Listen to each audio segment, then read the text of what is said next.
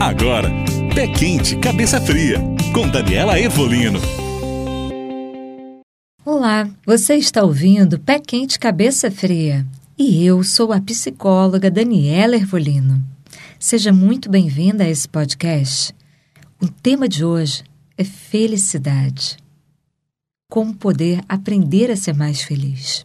As pessoas, de um modo geral, adquiriram realmente a possibilidade de viver mais através de recursos de saúde que se tornaram mais modernos e acessíveis, assim como conhecimento, que está muito mais ao alcance de todos do que sempre esteve até então.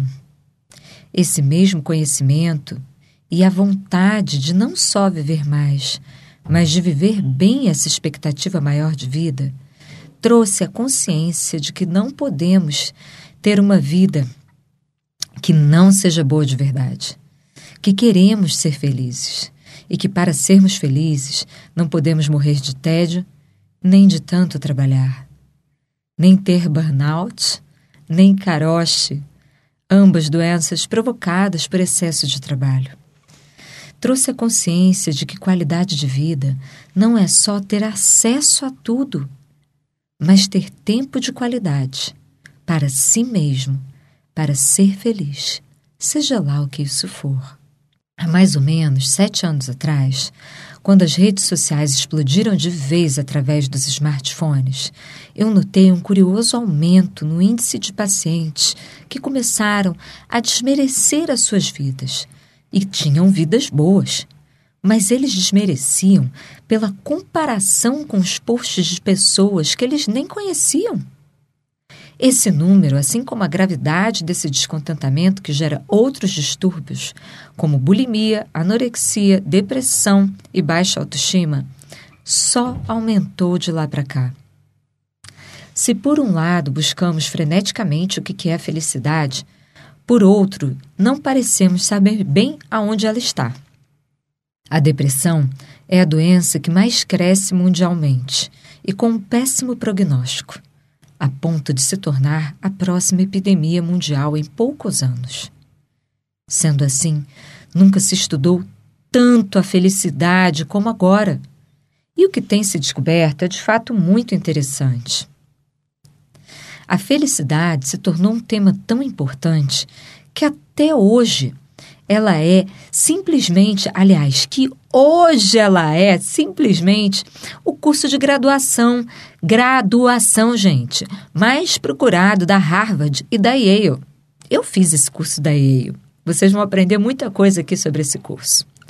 Na década de 80, num período de cinco anos, foram publicados apenas 200 artigos acadêmicos sobre felicidade. Nos últimos 20 meses, esse número saltou para mais de 23 mil. O prêmio Nobel em 2002 foi dado a Daniel Kahneman, que produziu um estudo científico sobre a felicidade. Detalhe à parte, ele é economista.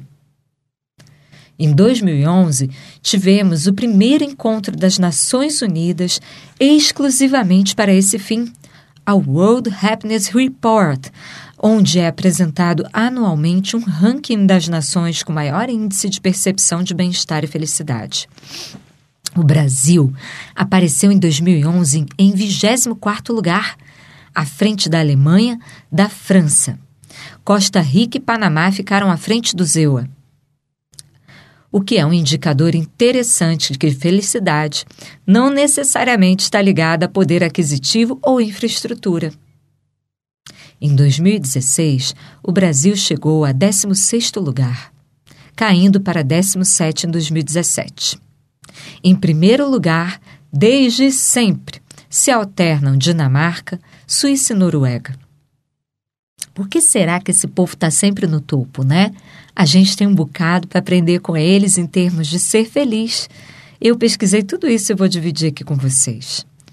O mundo já conta com quatro países que criaram ministérios dedicados à felicidade, que buscam como definir a política pública para poder proporcionar e aumentar a percepção de bem-estar e felicidade da população.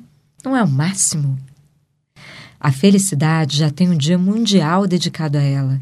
É o dia 20 de março. E o que se provou de como ser feliz até agora?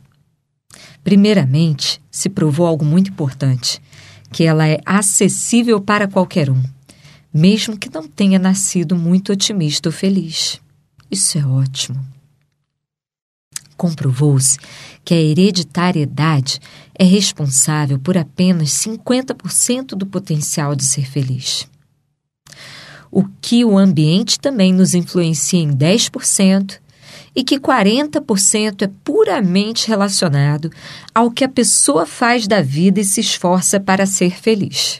40% é bastante, né, gente? Vamos aprender a como ser mais feliz? Eu espero por você no próximo podcast. Um beijo e até lá! Você ouviu Pé Quente, Cabeça Fria